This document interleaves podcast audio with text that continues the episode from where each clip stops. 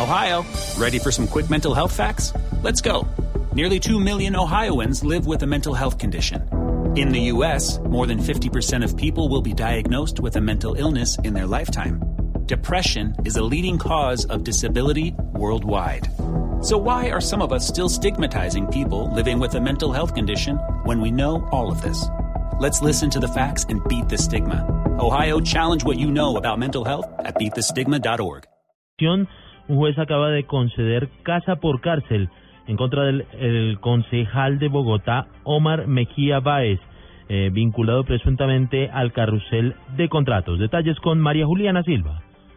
Así es, Alejandro. La juez 18 de control de garantías impuso medida de aseguramiento en contra del concejal de Bogotá, Omar Mejía, por hechos relacionados con el carrusel de la contratación, puntualmente con el polémico contrato de ambulancias. Así lo aseguró el fiscal del caso, Juan Vicente Balbuena. Que de acuerdo a la evidencia que tiene la fiscalía, eh, al parecer el concejal Omar Mejía recibió la suma de 120 millones de pesos de parte del exsecretario de Salud, Héctor Zambrano, con el fin de que evitara controles políticos sobre el contrato 1229 de ambulancias. La juez le acaba de otorgar el beneficio de casa por cárcel a Mejía, quien se comprometió a renunciar a su curul en el Consejo de Bogotá.